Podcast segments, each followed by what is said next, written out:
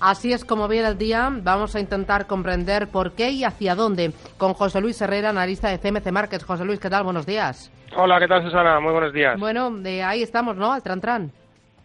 Sí, además, bueno, eso que, que comentas de intentar dilucidar hacia dónde es complicado cuando el mercado está en una situación tan insulsa como, como la que tenemos en los últimos meses, pero es verdad que eso no impide encontrar oportunidades, eh, valores concretos que rebotan desde zonas de soporte relevante, eh, pues bueno, situaciones técnicas incluso en los índices que permiten pues entradas quizás más, más eh, enfocadas en el corto plazo.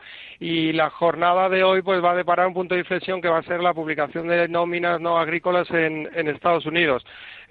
Se espera que, que, bueno que sea un, un dato positivo. Eh, conocíamos ayer el dato de, de solicitudes de, de desempleo y bueno también eh, eh, pues eh, el bueno el dato de desempleo en Estados Unidos se va a conocer a las dos y media hora peninsular ¿por qué digo esto? porque suele suele generar bastante definición en el muy corto plazo ese tipo de, datos y sobre todo se podría ver un, un, fuerte impacto en lo que respecta al comportamiento del, del dólar Habrá que vigilar el par euro-dólar porque tiene una zona de soporte en el 1.15 que en caso de, perforarse podría abrir eh, pues un nuevo tramo bajista. Mm. eh, me interesa IAG, resultados, el valor, el sector, ¿te gusta?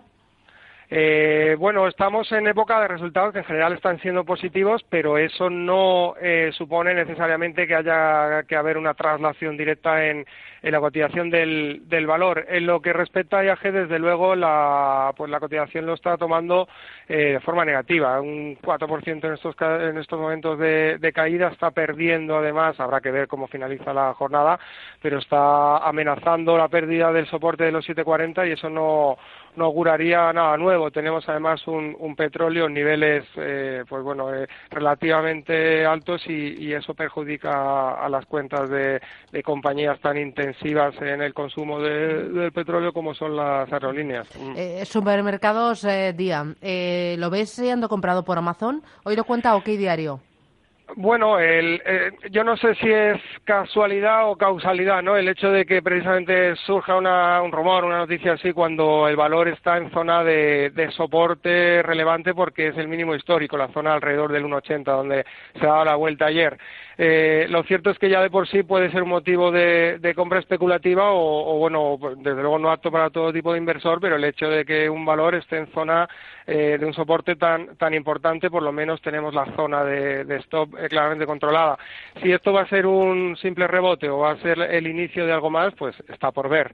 Desde luego la subida de hoy, un 4%, eh, no es nada en comparación a toda la caída que lleva acumulada y hasta que no superara ampliamente la zona del, del 220-230 ni siquiera se podría pensar en, en, un, en un atisbo de, de, cambio de tendencia. Lo cierto es que, bueno, por el momento rebote está siendo y, y veremos hacia dónde llega y si después se plasma esa noticia, ese posible interés de, de Amazon, pues, pues sería uh -huh. estupendo para, para, la compañía, uh -huh. desde luego. Uh -huh. eh, veo eh, dentro del mercado, Metrobacesa va a cumplir el próximo lunes eh, la compañía seis meses en bolsa y desde entonces pierde un 16%. Eh, ¿Qué opinas de, de Metrobacesa?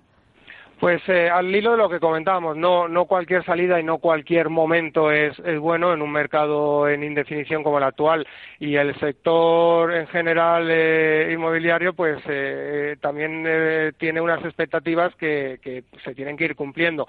O ha, o ha generado sobre todo en las cotizadas un, un, una valoración en, en, las cotizaciones en base a esas expectativas que se tienen que ir cumpliendo. Todavía tiene que pasar pues bueno eh, una serie de, de semestres incluso años para que se empiece a plasmar realmente una, una recuperación sostenida del, del sector. El, el, la caída de Metrobacesa en estos momentos, pues bueno, no, no, obedece más que la situación del mercado, pienso, y, y quizás, pues bueno, la, la, salida a cotización fue un nivel en el que, eh, pues eh, en general, la, las valoraciones de estas compañías estaban algo eh, por encima de lo que están ahora, pero, pero bueno, no, no creo que obedezcan más que a un movimiento meramente técnico. Eh, y luego me interesa el sector farmacéutico, en concreto Almiral. Eh, hoy conocíamos que refuerza su presencia en Estados Unidos, que ha comprado eh, el portfolio de la dermatóloga Allergan, ha pagado casi 500 millones de, de euros. ¿Te gusta el sector farma?